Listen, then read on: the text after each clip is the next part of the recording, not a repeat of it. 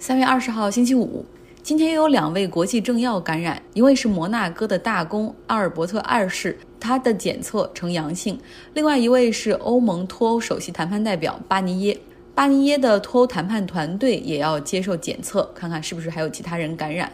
另外呢，欧盟委员会的主席冯德莱恩他也需要进行检测，以防万一嘛，哈，precaution。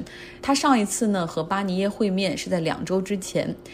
目前，欧盟和英国他们正处于脱欧的新一阶段谈判。这个谈判主要是谈贸易，现在只是进行了一轮就暂停了。估计接下来的很长一段时间都没有办法能够见面沟通，只能够远程。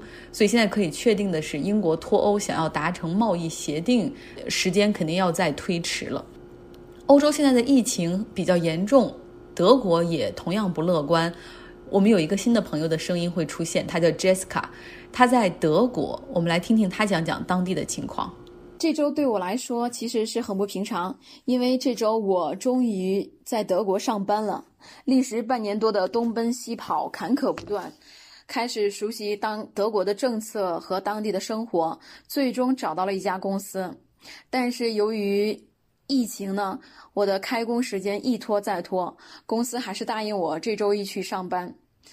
我到了以后呢，他一直在说 “Das ist sehr schade”。今天我们见面只有三个小时，为什么呢？因为从今天开始起，公司所有的人开始远程办公。我当时的感觉是欲哭无泪。那九点到十二点我都做了什么事情呢？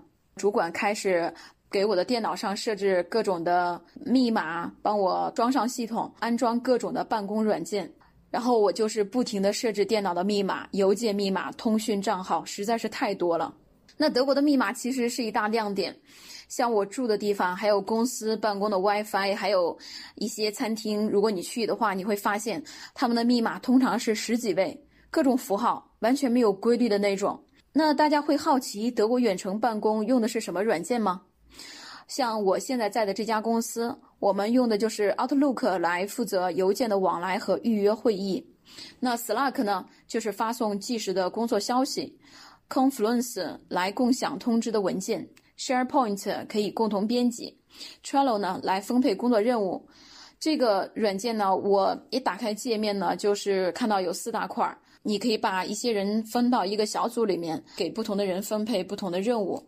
然后这个人在做工作的时候，可以把工作的进度放到了 in progress。如果遇到了问题，需要公司的哪位同事帮忙的时候，你可以写上备注或者寻求哪位同事的帮助。最后完成的时候会放到这个完成栏。那九点半到十点半的时候，在 Microsoft Teams 上呢，我们进行了远程的视频会议。公司的创始人开了一个全体的员工会议。创始人首先呢，就是讲了。呃，新冠病毒的发展历史，然后以及德国开始封锁边境，而且还用百分之一点二的死亡率来告诉大家不要惊慌，而且日常用品、食品，相信政府呢也会给大家及时供应。对于公司而言呢，他表示，如果我们能够度过这次难关，我们将会在欧洲市场上有立足之地。而且他还给大家画了一张大大的饼，呃，他说曾经投资过谷歌的风险投资家。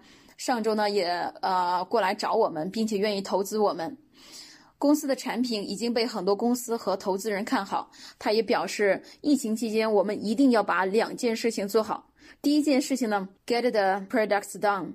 那第二件事情呢，就是 sell the products。他说，每周的时候他会分享一位他比较敬佩的历史人物。这周呢，他分享的就是一艘德国的商船在大海上航行了九十九天，最终达到陆地。他说，我们现在和他的情况是一样的，所以我们要相信自己，相信公司，我们就一定可以做到。我在这里呢，也特别想提一下，在关爱员工方面。虽然我当时呢去这家公司面试过一次，但是今天早上我在桌子上看到薪水杯上刻着我的名字的拼音，还有一件印着公司 logo 的 T 恤，还有一大袋巧克力、圆珠笔，还有 N 支彩色的 highlighter 的时候，内心真的是被暖到了。开会时呢，老板也一直强调，如果需要照顾孩子不能工作，就一定要告诉公司的同事。大家呢会一起帮你想办法，而且办公时间呢也很 flexible。在个人生活方面，比如说今天早上，其实德国已经很严重了，昨天昨天晚上的数据已经到一万一万多。那早上我在烤面包的时候，看到窗外一对母女穿着同款的紧身衣在外面跑步。不远处呢，有位妈妈推着婴儿车在慢慢的享受早上的时光，仿佛什么都没有发生一样。我去购物的时候呢，真的是发现很多货货架是空的，有时一些空的货架还会剩下一些包装不好的，但这次真的是什么都没有了。每周都要买的土豆也断货了。我自己呢，多储存了一些黄豆呀、红豆呀、薏米，还有一些罐装的腌制类的食品。我的室友呢是来自葡萄牙，他晚上也是拎着两个大袋子，把冷冻箱塞得满满的，还说自己抢到了一个披萨。他去购物的时候，发现冷冻区也是什么都没有了。我所在的州的图书馆也发邮件，从这周开始起，图书馆开始闭馆，一切其他的业务开始顺延。大学呢也开始发邮件，第一次呢说是四月底开学。第二次呢是推迟到了五月底，最后我在群里面看到有同学说，本来是夏季入学的新生，也直接顺延到了冬季。教堂也是在德国的时候，大家周末会选择去的一个地方，但是昨天也取消了，改成了线上读圣经、唱圣歌。在德国，因为工资里面有一项是叫教堂税，我记得我的德国教授给我说，他是无宗教主义者。这样的话就不用交纳教堂税，在交通方面其实还是正常的，我并没有收到班次减少呀或者限制出行的通知。呃，公交车乘坐的时候，只是发现前门呢已经被封掉了，在旁边有一个提示，司机不再售票，只能在下面的自动售票机提前把票买好。在德国一般都是日票呀、周票和月票，所以其实一般也很少人向司机购票。那这些呢，就是我本周在德国的一些经历。感谢 Jessica，也希望有更多有生活在其他国家和地区的朋友可以分享一下。疫情之下，你的日常或者你所在国家和地区当地的人的一些感受，甚至媒体上的见闻也可以。像我现在有很多同事都在不同的国家，欧洲比较多。我们每天如果打电话会议的时候，大家都会花十分钟的时间来讲一讲各自城市地区所发生的事情。在这个没有办法旅行到达当地的世界相对隔绝的时期。你想，很多国家都关闭了国境，能够听到当地人讲自己生活的日常，而不是看着冷冰冰的新闻，真的能够增进大家之间的距离。法国的路易威登集团，他们生产的免洗杀菌洗手液 （hand sanitizer） 已经到达了法国的一些医院。这一批是来自生产迪奥香水的生产线。那么，路易威登现在旗下的娇兰纪梵希的工厂产线也正在进行改造和迎接监管部门的检查。那么，他们也很快会生产出这种医院里护士和医生急需的 hand sanitizer。预计本周会有十二吨的这种免洗杀菌洗手液会送到法国的三十九个医院。问题来了，路易威登集团为什么可以这么快速的响应呢？在上周五的时候，他们公司的老板伯纳德·阿诺特宣布要生产 hand sanitizer，那么周一就已经生产出来了。为什么可以这样快？第一个原因，路易威登它虽然有七十六个子品牌和和下属公司，而且虽然已经是上市公司了，但是本质上还是一个家族企业。伯纳德·阿诺特他可以快速的决策，无需繁琐的开会讨论。当他做出决定的时候，就会立即通知执行总裁开始行动。第二个原因就是法国上流社会实际上他们的关系网络非常的密切，像路易威登想要生产 hand sanitizer 来支援医疗医护人员是好事儿，但如何和法国的卫生部门协调？比如说，我要把香水的生产线、香皂还有洗浴液的生产线来进行改造，生产的产品会符合标准吗？很多真的是需要和政府部门来沟通，但实际上对他们来说也很简单。像阿诺德，他毕业于法国行政学院，这里是培养法国高级公务人员的精英大学。目前巴黎医院系统的头就是他的同学，所以阿诺德马上就给他打了电话，说出了自己的想法。那后者也非常的赞同，于是他们。上周五的当天就进行了会面，并且当天就协调巴黎卫生医疗部门的人前往香水工厂去检查情况，看是否符合生产流程卫生标准。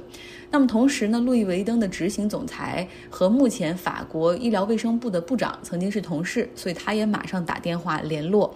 那后者就派人来检查，看生产出来的 hand sanitizer 是否符合卫生的标准。那么，这种法国上流社会错综复杂、密切的关系网一直被诟病，但是没想到在危机之中还展现出了它的好处，就是沟通很顺畅。一个公司的老板可以直达这个卫生部长，看到行动非常的迅速。最重要的一点呢，第三点就是，其实香水、香皂、沐浴液的生产和洗手液的产线非常的类似，包括原料也很类似，都是需要三种重要的原料：医用酒精、甘油和纯净水，而且流水线也都是那种无菌装瓶哈，所以无需太大的改动。在意大利，像法拉利、菲亚特也正在和相关部门进行配合，准备投产。呼吸机的相关零部件，以此来帮助提高呼吸机的产能。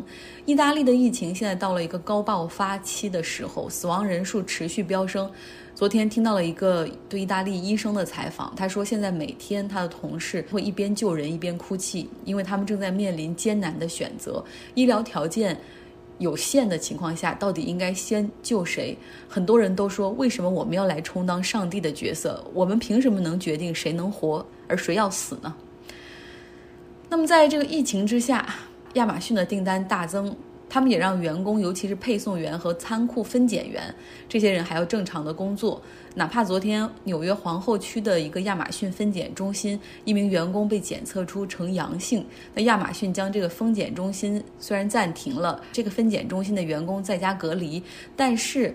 在美国、欧洲的其他仓库和配送员依旧是照常上班，像最早的班次都是从六点四十五就开始，所以今天就爆发了从法国、英国、美国、德国的员工开始各种抗议。那亚马逊的策略就是说，哦，那我们可以给你加薪水，强调这是特殊时期，可以给每个配送员和仓库的工作人员每小时加两美元，但是如果你选择休息的话，抱歉，没有带薪假期给你。